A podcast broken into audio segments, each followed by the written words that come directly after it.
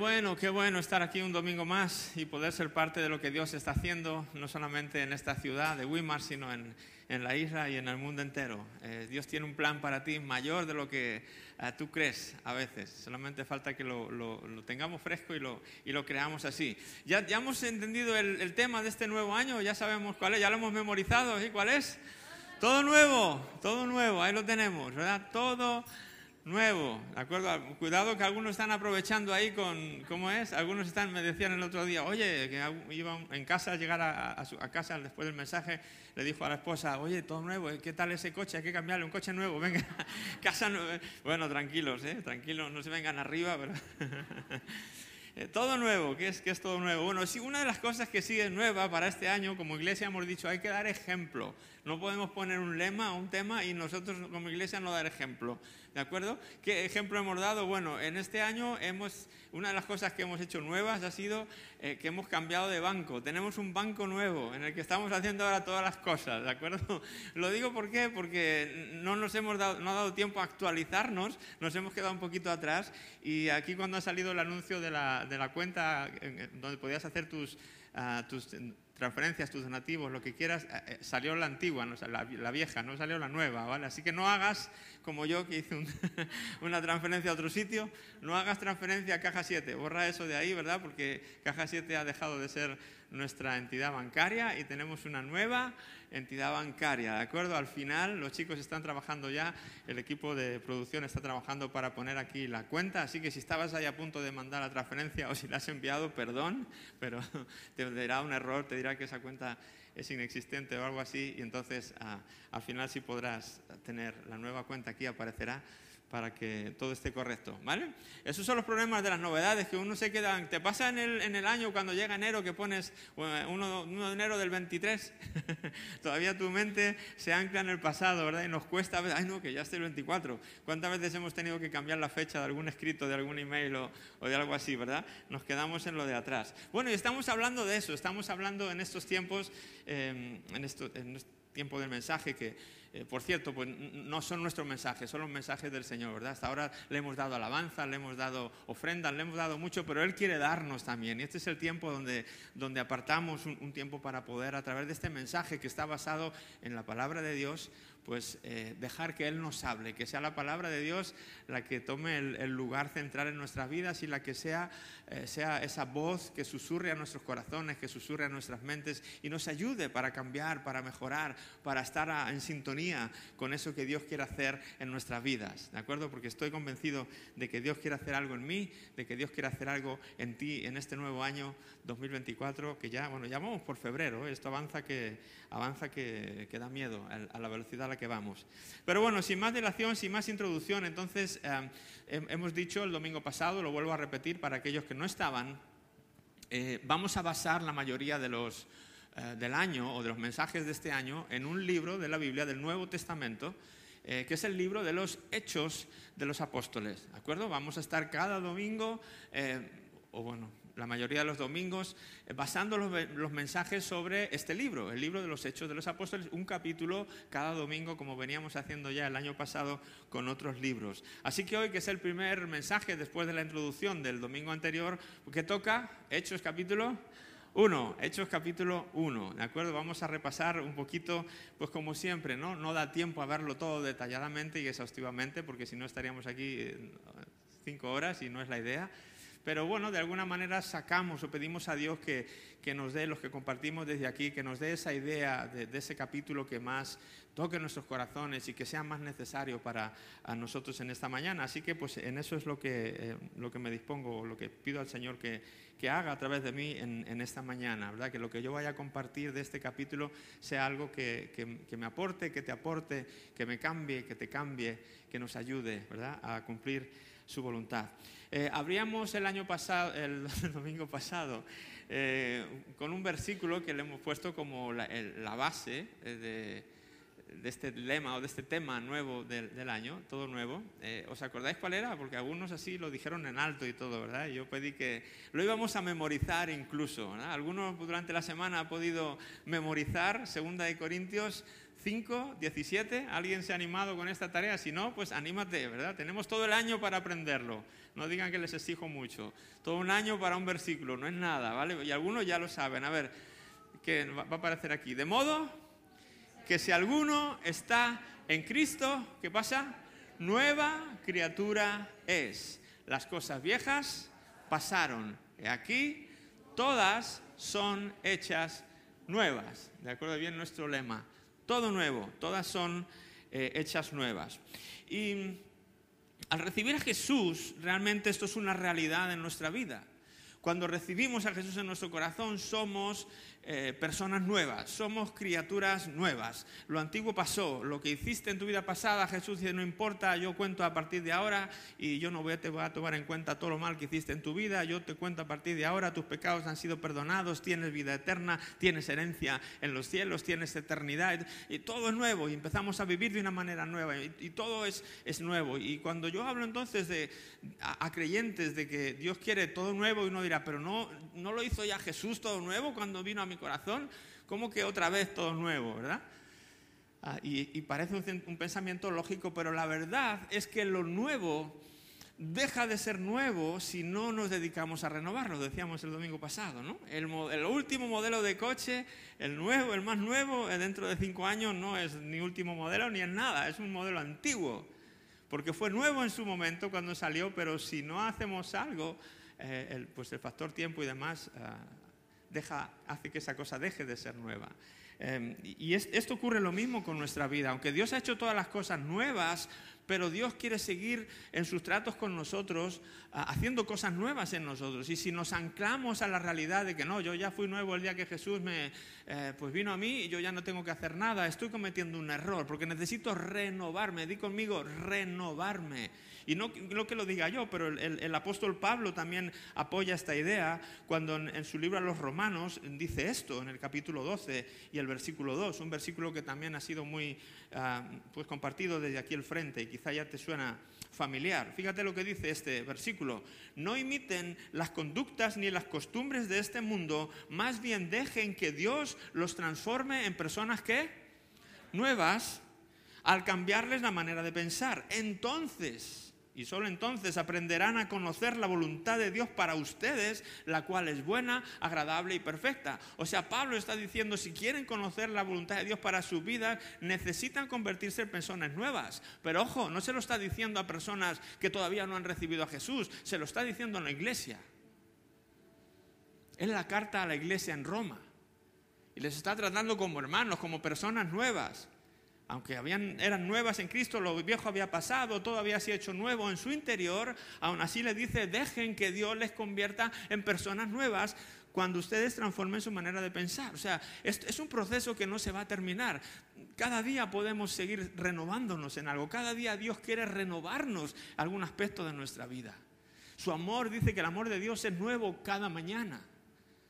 Él no, él no funciona con el amor de ayer. El amor que te dio ayer estuvo muy bien, pero Él te quiere dar hoy un amor nuevo, una gracia nueva, una fidelidad nueva, una sus atributos, eh, Él los renueva cada día para ti, para mí.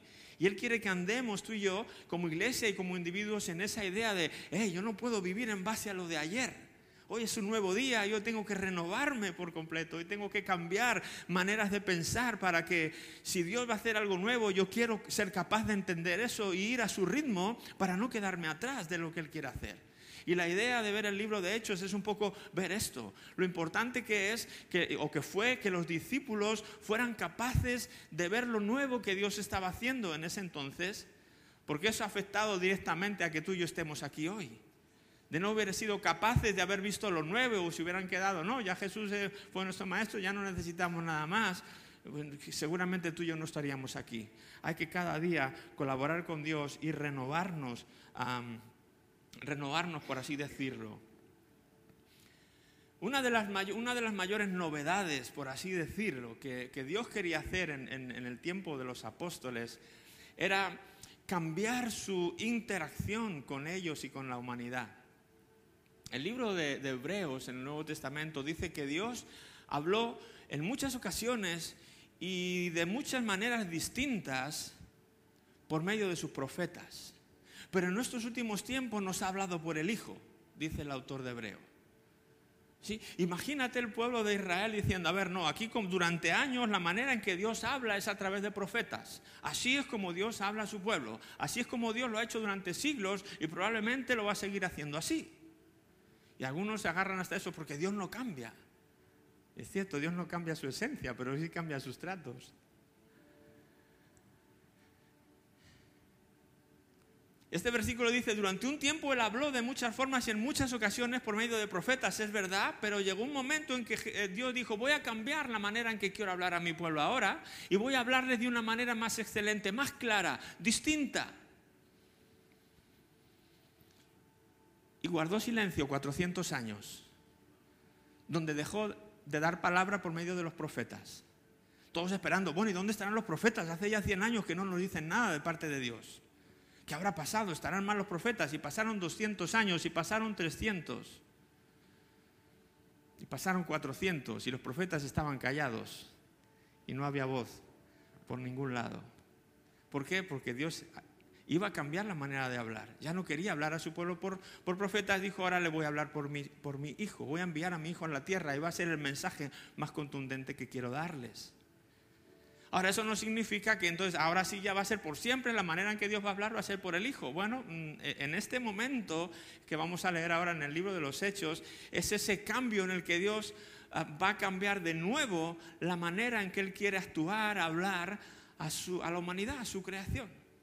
Y este mensaje lo he titulado Superando obstáculos para recibir lo nuevo. Quiero que veamos en este capítulo de Hechos dos obstáculos que deberíamos superar para entender, para abrazar eso nuevo que Dios quiere hacer en nuestras vidas superando dos obstáculos. Vamos a, vamos a meternos, de hecho, en el libro de los Hechos, valga la redundancia, capítulo 1, y voy a leer los 11 primeros versículos. ¿verdad? Este es el trozo de todo el capítulo en el que me quiero centrar en, esta mañana.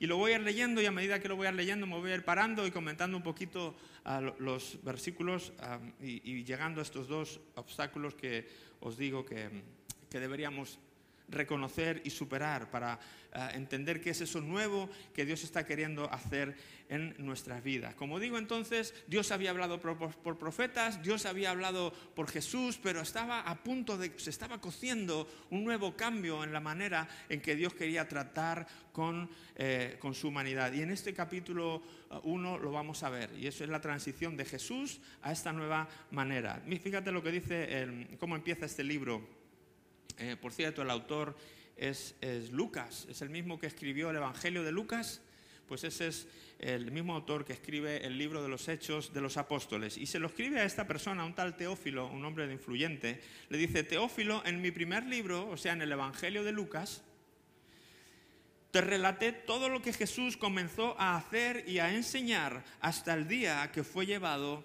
al cielo. Después de haber dado a sus apóstoles escogidos instrucciones adicionales por medio del Espíritu Santo. ¿Verdad? Le dice que, en ese primer libro ha estado hablando de lo que Jesús comenzó a hacer y enseñar en la tierra. ¿Hasta cuándo? Hasta que fue llevado al cielo.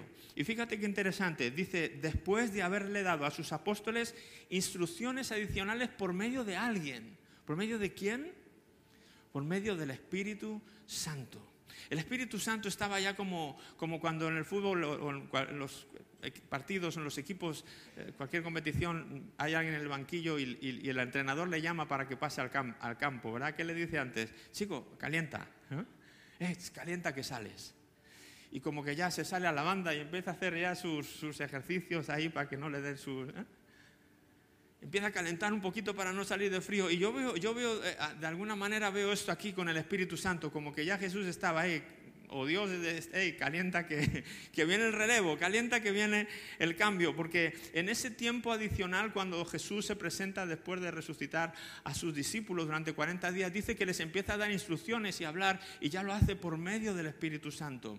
Recordar también que la Biblia dice que Jesús resucitó de la muerte por el poder de quién? Del Espíritu Santo. La Biblia dice que el Espíritu de Dios, el Espíritu Santo, resucitó a Jesús de los muertos. Entonces, no era una figura que ya estaba así activa en medio de los discípulos, no, era una figura con la que estaban habituados a relacionarse. Eh, aquí era Jesús, el, que había usado, el, el, tiempo era el tiempo de Jesús, por así decirlo, era el que había estado activo en esa tierra. Pero aquí se estaba cociendo este cambio. Ya el Espíritu había resucitado a Jesús, le había dado instrucciones adicionales por medio de Jesús. Y el versículo 3 dice, durante los 40 días después de que sufrió y murió, Cristo se apareció varias veces a los apóstoles y les demostró con muchas pruebas convincentes que Él realmente estaba vivo y les habló del reino de Dios. Ahí la fuerza motora en Jesús, en, en todo esto, las pruebas que estaba dando y los mensajes que les estaba diciendo, era el Espíritu Santo. Ya le estaba de alguna manera impulsando a Jesús en esos 40 días hasta que finalmente ascendió al cielo y, se fue, por así decirlo, de manera física de esta, de esta tierra. Y en uno de esos, de esos días, en uno de esos 40 días en el que Jesús estaba hablando a través del Espíritu Santo a, a sus discípulos, le dice esto, el versículo 4, una vez mientras comía con ellos, les ordenó lo siguiente, no se vayan de Jerusalén hasta que el Padre les envíe el regalo que les prometió, tal como les dije antes. Juan bautizaba con agua, pero en unos cuantos días ustedes serán bautizados, di conmigo, con el Espíritu Santo. ¿Ves ahí el lenguaje del pasado y del presente? Juan bautizaba en el pasado. Antes había un bautismo, era un bautismo de Juan, era un bautismo de agua, pero ahora va a ser, un, un bautismo diferente. Jesús un día les está hablando sobre, fíjate lo que le dice, no se vayan de aquí porque el Padre les va a dar, o, les voy a dar el regalo. Eh, no sé cómo enfocar esto. hay veces que, no sé si será el lenguaje de amor de cada uno, pero el regalo como que es una palabra muy convincente en muchos momentos, ¿no? No sé si como padre te ha pasado esto a veces con tus hijos, que usas eso de los regalos para intentar, intentar que colaboren, ¿no? Eh, como que el hecho del regalo es algo atractivo en muchas ocasiones. Hijo, venga, vamos a ver que te voy a dar un regalito. Ya como que, ah, si hay un regalito por medio, venga, a ver, ¿y qué es? No, lo lógico es, ¿y qué regalito es, papá? ¿Y, qué me vas a regalar? ¿Y qué me vas a comprar? ¿Te ha pasado eso? ¿Alguna vez le has prometido un regalo a tu hijo y, y no se puede aguantar de que le digas lo que es? Me reía porque hay veces que, que, no funciona como en el caso este. También he vivido eso con mis hijos. A veces estaban enfuscados en una cosa y yo, mira un regalito, y era como si le hubiera caído en un oído y le hubiera salido por el otro. No, pero papá, y, te llevan a lo que él se estaba queriendo hacer. No, pero que si esto yo te doy un regalo. No, y, como que eso del regalo como que no lo oía. Estaba enfuscado en algo y él quería trabajar en ese algo. Bueno, ese segundo caso es lo que está pasando aquí. Jesús les habla, chicos, ¿verdad? Les está diciendo, Em, no se vayan de Jerusalén hasta que el Padre les envíe el regalo que les prometió, tal como yo lo dije, Juan bautizaba de una manera, pero ahora yo les voy a bautizar, o van a ser bautizados de otra manera, van a, ser bautizados en el Espíritu Santo. ¿Y, tú qué crees que en este momento entonces hubieran dicho los discípulos? Para mí yo creo que hubiera sido más interesante. ¿Cómo, cómo Jesús? o sea, ¿dónde nos tenemos que quedar? En Jerusalén, chicos. Ah, ok, y, no podemos salir a ningún lado. No, no, se quedan en Jerusalén. No vayan a ninguna otra ciudad. Oye, ¿y ese, ese regalo, ese, cómo es eso del, bautismo? porque Juan bautizaba con agua, esto también es con agua. Eh, yo me imagino como que el diálogo debería haber ido por ahí. Los discípulos intrigados en querer, querer saber qué es eso nuevo que Dios, o, eh, Jesús en este caso, les está diciendo que va a ocurrir. Pero si seguimos leyendo nos damos cuenta que no es el caso, que lejos de estar como ilusionados o queriendo saber lo nuevo que el Jesús les está de alguna manera anunciando, fíjate lo que sucede. Vamos a seguir leyendo. Versículo 6. Así que mientras los apóstoles estaban con Jesús, le preguntaron con insistencia, ¿cuál es el regalito? ¿Cuál es el regalito? dínoslo, porfa, porfa. No, no, eh, no dice eso. Le preguntaron con insistencia, Señor, ¿ha llegado ya el tiempo de que liberes a Israel y restaures nuestro reino?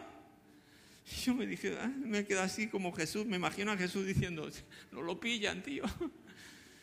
¿Cómo que, a ver, les estoy hablando de lo nuevo, les estoy hablando de lo que viene y los tíos me salen aquí con, con, patatas? O sea, ¿qué? qué ah, o sea, ¿qué?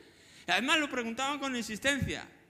Es como si, pues lo que digo, ¿no? Eso del regalo hubiera entrado por un oído y les hubiera salido por otro. Les daba igual, o dónde se tenían que quedar o dónde no se tenían que quedar. Cómo iba a ser el bautismo, cómo no se iba, iba a ser el bautismo. Les dio un poco lo mismo. ¿Por qué? Porque ellos estaban obstecados en una cosa. Señor, queremos saber. Queremos saber otra cosa. Y como queremos saber otra cosa, no nos importa lo que tú quieres ofrecernos. Lo que queremos es saber lo que nosotros queremos saber y luego no lo que tú nos quieres ofrecer. ¿Te suena familiar? ¿De alguna manera un poquito esto? ¿Un poquito familiar? Que a veces Dios está queriendo trabajar ahí y uno quiere, está interesado en otras cosas. Me, llama la atención la, la, frase esta, Señor, ha llegado ya el tiempo de que liberes a Israel y restaures nuestro reino. Estaban interesados en ellos mismos.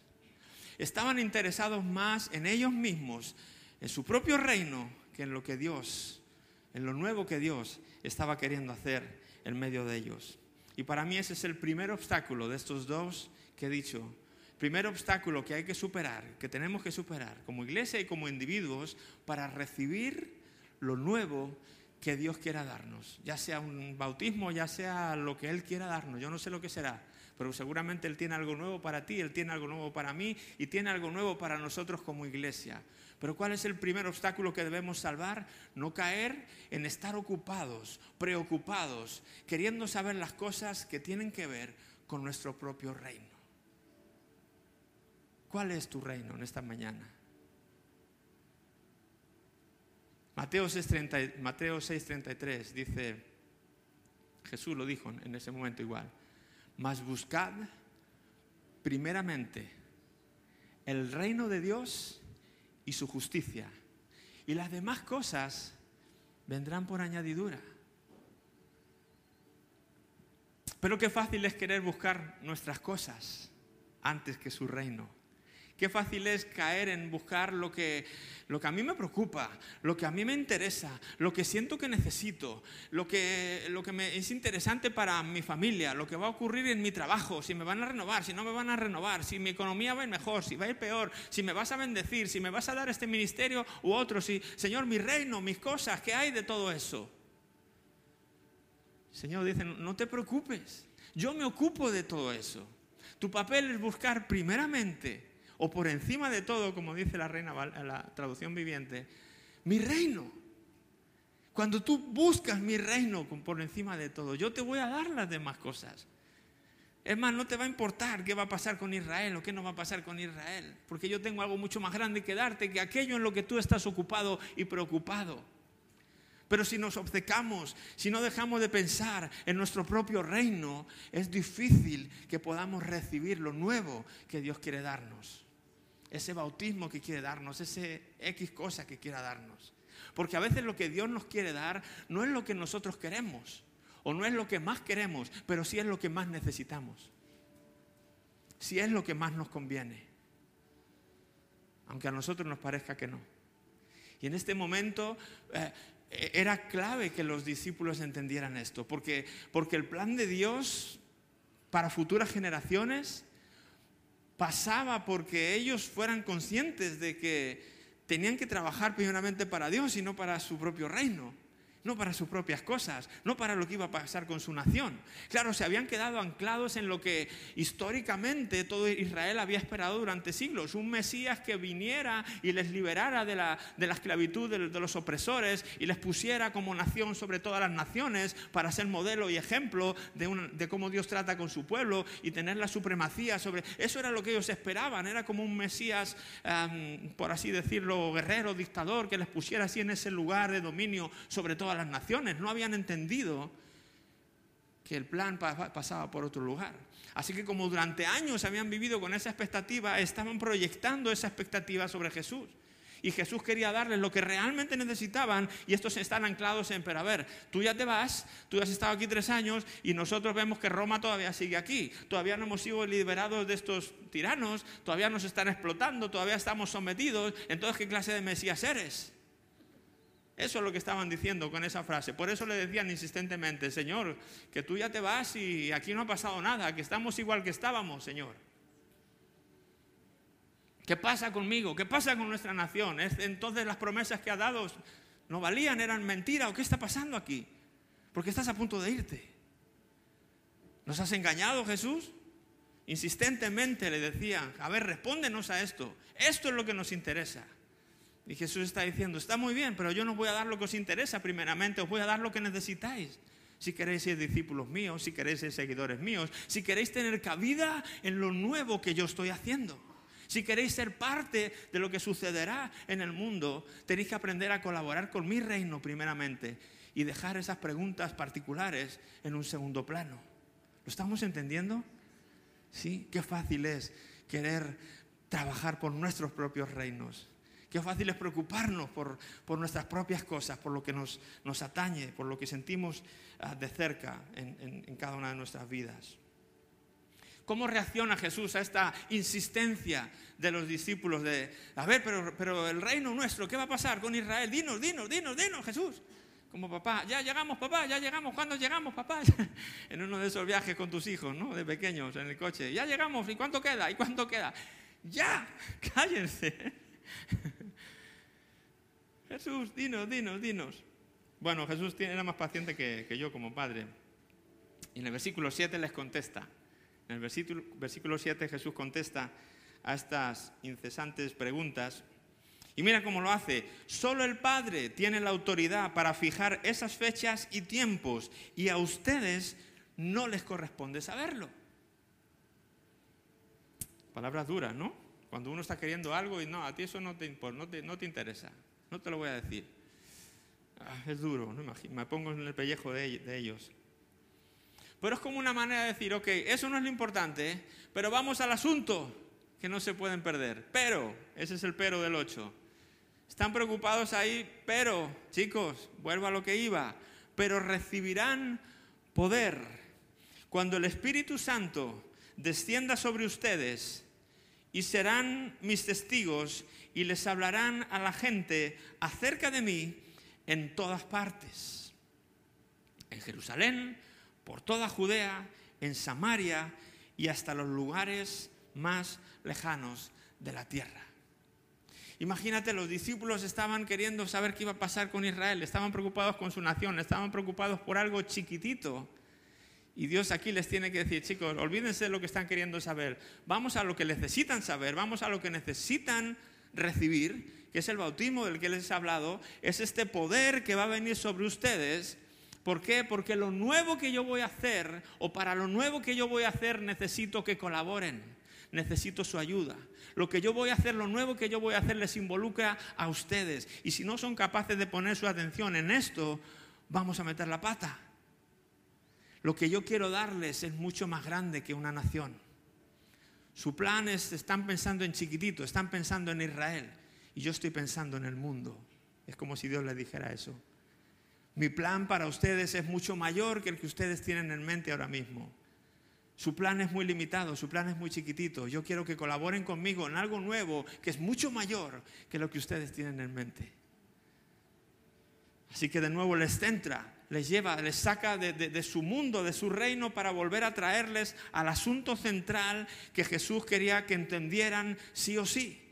¿Por qué? Porque este relevo en los tratos de Dios con la humanidad estaba a punto de cambiar. Jesús iba a ir definitivamente y ya no iba a ser Jesús el agente que Dios iba a usar para hablar al mundo, para dirigir al mundo, y ahora iba a ser este relevo del Espíritu Santo que estaban a punto de recibir. Pero para recibirlo había que hacer algo tenían que ir al lugar, tenían que quedarse en Jerusalén. Imagínate que si hubieran ido a otros lugares y no se hubieran quedado en Jerusalén, no hubieran colaborado, no hubieran recibido lo nuevo que Dios tenía que darles. Por eso era importante para Jesús, este momento es crítico, es clave en la historia, en el desenlace del cristianismo. Ellos tenían que entender lo nuevo que Dios quería hacer, pero qué difícil es a veces entender lo nuevo cuando nos anclamos a lo viejo, cuando miramos por nuestros propios reinos, porque no somos capaces de ver lo grande. Seguimos pensando en nuestra mentalidad chiquitita que eso es lo importante, que eso es lo grande. Cuando Dios dice, no, yo tengo algo muchísimo más grande que lo que tú te imaginas. Tú piensas en una nación, yo pienso en todo un mundo. Y creo que eso es lo que Dios quiere hacer con nosotros también. No somos capaces de ver eso nuevo que Dios tiene para nosotros, ese regalo, ese poder que Él quiere darnos. Y seguimos preocupados con cosas de, ay, mi trabajo, ay, mi cosa. Y Dios dice, eso son cosas chiquititas. Tú preocúpate por mi reino, preocúpate por entrar en lo nuevo que yo quiero hacer y verás como todo eso te va a dejar de preocupar, te va a dejar de importar. Porque vas a ver que estás embarcado en una tarea mucho mayor que lo que tú crees que puedes hacer si me dejas que obre en tu vida.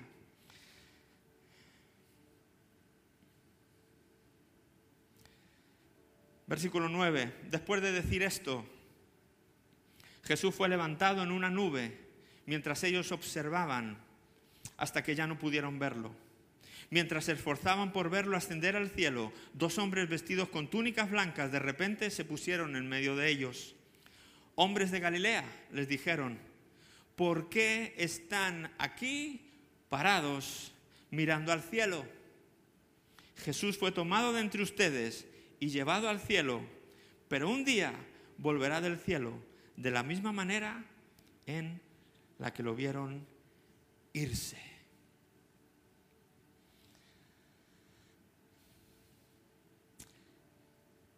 Este es el segundo obstáculo que debemos superar si queremos recibir lo nuevo que Dios quiere darnos. Lo he llamado una vida contemplativa y carente de acción. Querer una vida contemplativa y carente de acción es el segundo obstáculo que se interpone en que tú y yo podamos vivir en lo nuevo que Dios quiere darnos. ¿Te das cuenta cuál era la preocupación de ellos? Primero querían saber. A ver, queremos saber, Jesús, ¿qué va a pasar con Israel? Respóndenos. Queremos que nos enseñes, danos una clase magistral. Queremos el conocimiento. Y luego cuando Jesús se va, están ahí que hacen, se quedan a verle, se quedan contemplando a Jesús, ahí, mira, ya se va, ya se va. Y yo me imagino a ellos atónitos diciendo, no, pues sí, pues ha ido, pues. Pero mientras, mientras pensaban o no pensaban, mientras veían y no veían, la realidad de sus vidas era que estaban como parados. La realidad de sus vidas era que estaban parados. Y uno dirá, oye, no, pero eran muy bíblicos, ¿eh? Aquí los apóstoles fue cuando más bíblicos fueron. Y dirás, ¿por qué? Hombre, porque ya lo dice la Biblia. Puestos los ojos en Jesús, autor y consumador de la fe. ¿No dice eso la Biblia? Pues aquí estos estaban siendo súper bíblicos. Tenían puestos los ojos en Jesús, no los quitaban. Uh, así como cuando se va un globo que intenta saber si le ves ah, hasta el infinito y más allá. Tenían puestos los ojos en Jesús, sí, pero ese versículo está puesto en medio de una carrera. Estamos corriendo y en la carrera tenemos que poner nuestros ojos en Jesús. En la carrera, no en la paradera. ¿Verdad? La vida cristiana es una carrera, no es una paradera. Y por muy bíblico que tú lo quieras hacer ver y decir, no, esperas que yo necesito un tiempo para contemplar, no esperas que yo necesito un tiempo para saber, no esperas que yo, si mientras tú esperas y esperas, estás parado y lo que Dios quiere hacer no se está pudiendo cumplir. Nos gusta la vida contemplativa, nos gusta irnos a ese lugar. No, es que yo necesito prepararme. Yo sé que hay muchas cosas que hacer en la iglesia, Juan Ángel. Yo sé que a veces me propones hacer cosas, pero es que no me siento preparado. Primero me tengo que preparar. O sea, lo que me estás diciendo es te da miedo probablemente empezar a ponerte, a ensuciarte las manos. A veces, si somos honestos, nos, nos ha pasado. A mí me ha pasado. Ha habido cosas que sé que Dios está queriendo demandar de mí y hacer conmigo, pero la verdad es que me da miedo. Porque no sé que pueda significar eso, porque no sé lo que me pueda ah, repercutir, no sé lo que me lleve a, si tenga que dejar algo, no sé si tengo... Y esos miedos me atenazan y prefiero decir, no, no, a ver, un, otro estudio bíblico. Quiero conocer más a Jesús, porque es que si no, imagínate que sirviéndole, pues... Y empezamos a inventar excusas, las que tú quieras. Pero la realidad de la vida y de la vida con Dios es que eh, la acción no puede faltar. No estoy diciendo con esto que no sea importante hacer estudios bíblicos, no estoy diciendo con esto que no sea importante tener tus tiempos de meditación, de, contemplar a Dios. hay que hacerlo, eso hay que hacerlo, nuevo nos refresca, nos ayuda, por supuesto que sí. El problema es cuando eso es lo único que conforma nuestra vida espiritual. Y cuando se trata de hacer y de realmente ir a por el poder y hacer lo que Dios nos ha dicho, ahí es cuando eh, nos metemos a todo eso como excusa para no entrar a lo que realmente Dios quiere darnos. Y es que vayamos a ese lugar o que nos quedemos en ese lugar donde vamos a ser investidos con un poder para hacer algo. Sí, porque es lo que hemos leído antes. Vayan ahí, dice, y recibirán poder recibirán poder cuando el Espíritu Santo descienda sobre ustedes y serán mis testigos. ¿De acuerdo? O sea, no, recibirán el poder para decir, wow, ya tengo el poder, no, qué guay. Ahora, pues mira, ahora yo no sé, voy a hacer un, voy a dar un curso sobre lo que es esto del poder, voy a, yo qué sé. No, no, el poder es para usarlo, el poder es para salir ahora a las calles y decir a la gente, hey, yo creo en Jesús, hey, yo tengo una relación con Él, hey, ¿sabes que hay una manera diferente de vivir? Oye, aquello que Dios te lleve a hacer. Poder para hacer, poder para servir. Y este orden es importante. Este orden es importante porque muchas veces nos queremos también pasar a la acción sin primero haber recibido lo que Dios tiene que darnos. Este orden es importante. Dios quiere que tengamos ese encuentro donde Él nos va a dar algo y enseguida pasemos a la acción con ese algo. Cuando no hemos recibido el Espíritu Santo, el poder del Espíritu Santo, es más fácil quedar separados. Es la tendencia del, ser humano de no, pues me paro, porque, porque eso, porque te da miedo, porque, porque no te sientes capaz, porque tienes inseguridades, porque mil cosas. ¿Sabes lo que rompe todo eso? Las inseguridades, el, el miedo, todo aquello que tú tengas, el poder del Espíritu Santo. Te va a ayudar a ser testigo te va a ayudar a hablar, te va a ayudar a romper tus miedos, te va a, ayudar a, salir eh, de tu, zona de confort te va a ayudar a, aquello que tú necesites si en tu intención o si tu intención es servir al Señor, entrar en eso nuevo que Él tiene para ti y no aferrarte a las cosas de tu reino.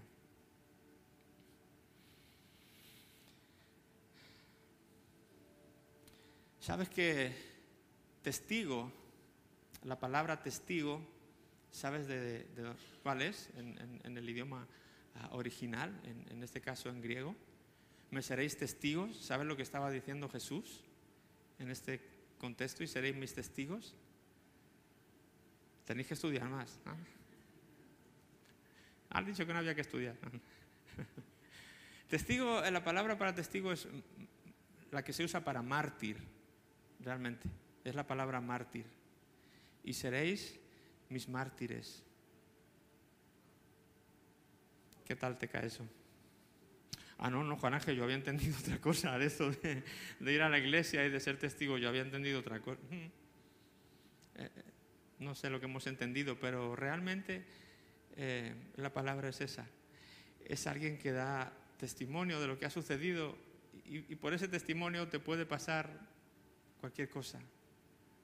La pregunta es hasta qué punto estamos dispuestos a dar por ser testigos o por ser mártires.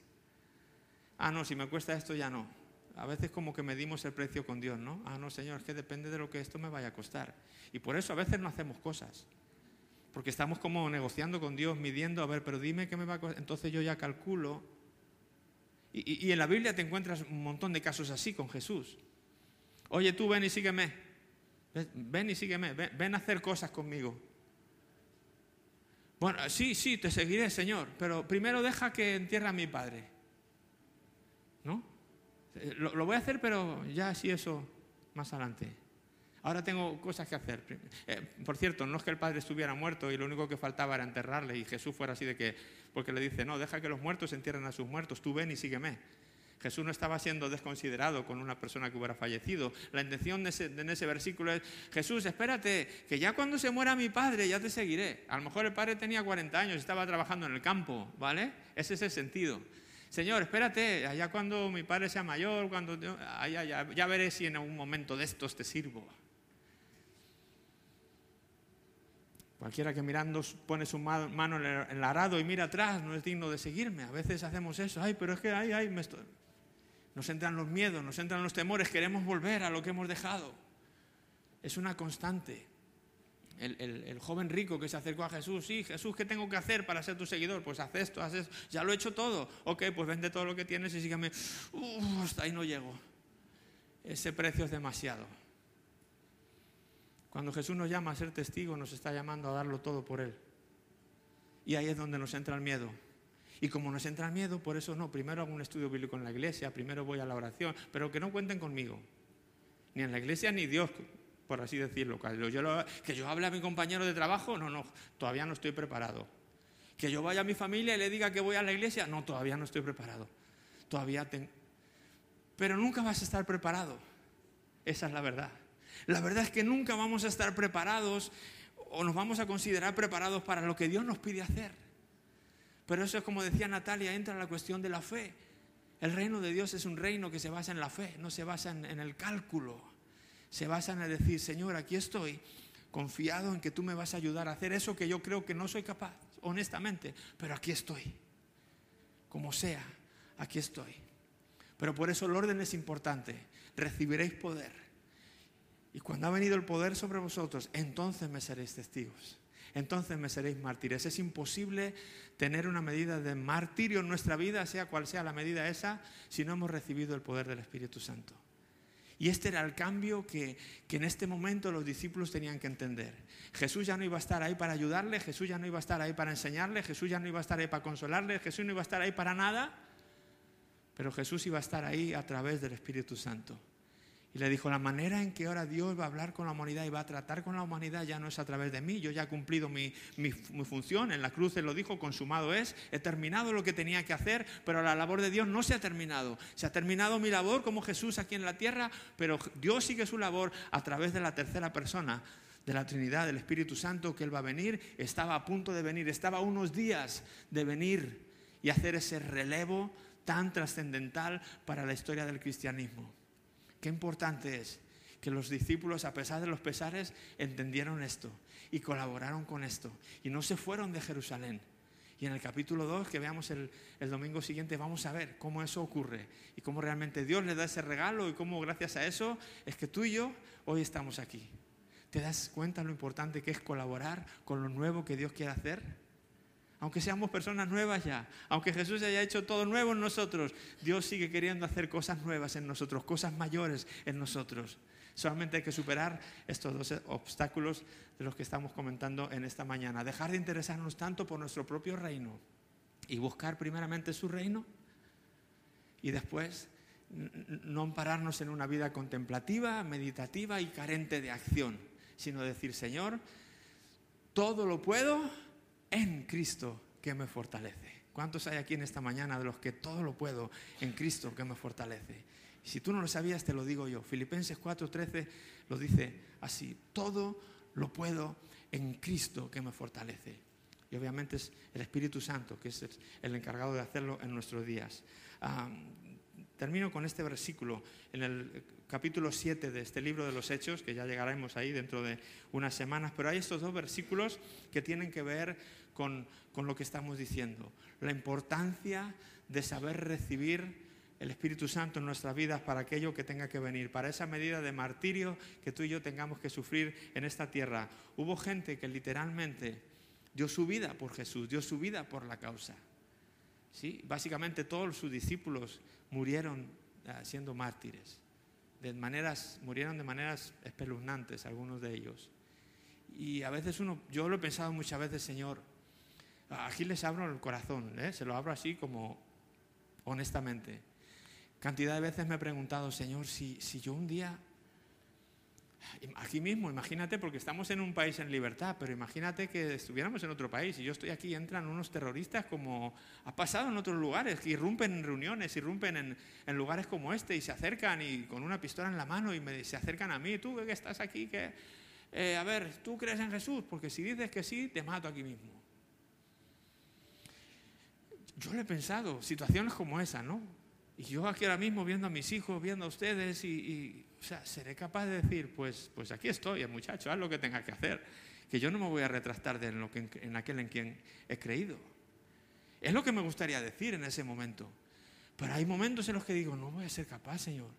Siento que no, siento que no voy a poder hacer eso. Si me pasara eso, siento que no podría. Y, a veces digo, entonces, ¿será que mi fe no es auténtica? ¿Será que todavía no estoy preparado? ¿Qué me pasa entonces? Porque yo debería estar No, no deberías estar. Somos humanos y, vamos a tener esos pensamientos y vamos a tener, eh, los tenemos continuamente, esos sentimientos de, no poder, de ineptitud, de, de dudar de lo que tú quieras. Forma parte de nuestra ah, naturaleza humana.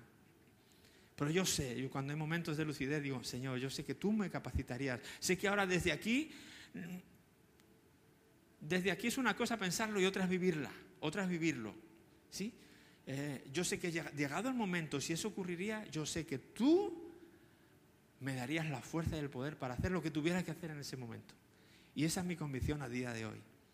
Y te quiero decir lo mismo para ti. A lo mejor no, es, no, quiero ponerte un caso tan extremo, pero a lo mejor estás simplemente dudando si, si dar testimonio de tu fe a tu tía, o a tu primo, o a tus padres, o a tu novio, o a tu novia. No, es que si se lo digo no me voy a atrever, es que si, o, se lo voy a decir mal, o es que me va a decir algo que yo no le sé responder. Si tú sientes que Dios te, te llama a hacerlo, tú ve y hazlo. Y deja que en ese momento el, el poder del Espíritu Santo te capacite para hacerlo. ¿Sabes? Los apóstoles no eran superhéroes. No eran Spiderman, Batman ni el hombre eh, Capitán América y todos esos reunidos ahí. Jesús no, no hacía eso. Jesús no cogía a las élites, no cogía a los poderosos, cogía Justo lo contrario, para que vieran que no se trataba de ellos, sino que se trataba de Él. Así que esos, esas personas que murieron de esa manera, ¿cómo tuvieron ese poder? ¿Cómo pudieron hacerlo? ¿Cómo pudieron decir, pues mátame si quieres boca abajo, crucifícame boca abajo, que yo no me voy a negar, no voy a, negar a Jesús? Pues arráncame la piel, la tiras si quieres, como fue el caso de otros. Párteme por la mitad con una sierra, como fue el caso de otros, que no voy a decir que no que yo sé en quién he creído y eso me lo llevo para siempre. Fíjate este versículo, Hechos 7, 54, 55. Es la muerte de Esteban, uno de los seguidores de Jesús. Los líderes judíos se enfurecieron por la acusación, de Esteban y con rabia le mostraban los puños. Pero Esteban, como había hecho muchos estudios bíblicos y mucho tiempo de oración, no, ¿tengo otra versión? No, no tengo otra versión. Pero Esteban, lleno del Espíritu Santo, esa es la clave, lleno del Espíritu Santo, fijó la mirada en el cielo y vio la gloria de Dios. Y vio a Jesús de pie en el lugar de honor, a la derecha de Dios. Y el resto es historia, murió apedreado ahí mismo. Si él hubiera pensado esta situación, quizás hubiera dicho, yo no voy a ser capaz, si me apedrean, yo no voy a ser capaz. Pero claro, eso lo dices antes de ver la gloria de Dios. En el momento que él vio la gloria de Dios y pasó algo que Dios hizo y el Espíritu Santo le capacitó, el resto fue, fue posible. Lo pudo hacer. Y si él pudo, tú puedes ser mártir en alguna medida. Siempre que no te fijes, no te ancles en tu reino y no quieras vivir tu vida de una manera contemplativa y carente de acción. Busca al Espíritu Santo, deja que Él te capacite, deja que Él te llene de poder, porque desde ese momento han pasado ya dos mil años. Jesús, eh, Dios ha cambiado muchas otras cosas, pero la manera de, interactuar y de, y de, equiparnos y de hablarnos no ha cambiado, sigue siendo la misma. Es a través de su Espíritu Santo, a través de su palabra, pero todo, el que mueve los hilos es el Espíritu Santo. Dios tuvo su tiempo en el Antiguo Testamento, Jesús tuvo su tiempo en la tierra en esos tres años y medio, pero a partir de que se fue Jesús, el Espíritu Santo es el que tomó el protagonismo y no lo va a dejar hasta el final de los tiempos, hasta que cielos y la tierra pasen y haya cielos y tierra nueva y Jesús vuelva y entonces será el reinado de Jesús nuevamente y las cosas cambiarán. Pero hasta entonces el protagonista, el que está en el partido, el que está jugando, es el Espíritu Santo. Lo que tú necesites, Él es tu mejor amigo, Él es tu ayudador, Él es tu consolador, Él es el que te enseña, es el que te guía, es el que te capacita. No vivas tu vida sin Él. No salgas de Jerusalén hasta que no tengas ese encuentro con Él, hasta que no recibas ese poder que te va a capacitar para todo lo nuevo que Dios quiere hacer en tu vida. Ponte de pie conmigo si quieres, vamos a... Vamos a orar. Ana, te voy a pedir que subas aquí conmigo, por favor. Te pido que tú ores y nos pidas este tiempo, por favor, como tú quieras. Em, es muy eh, necesario eh, recordar quién es y quién debe ser, quién quiere ser el Espíritu Santo en nuestras vidas, ¿sí? Em, Para ti el Espíritu Santo puede ser alguien absolutamente desconocido, puede ser alguien del que tengas algo de conocimiento o puede ser alguien del que mejor un poquito más de lejos porque he vivido experiencias que no han sido gratas. Estés en la posición que estés, el orden es mucho más sencillo. Jesús murió en la cruz para que nosotros podamos tener esa reconciliación con Dios Padre.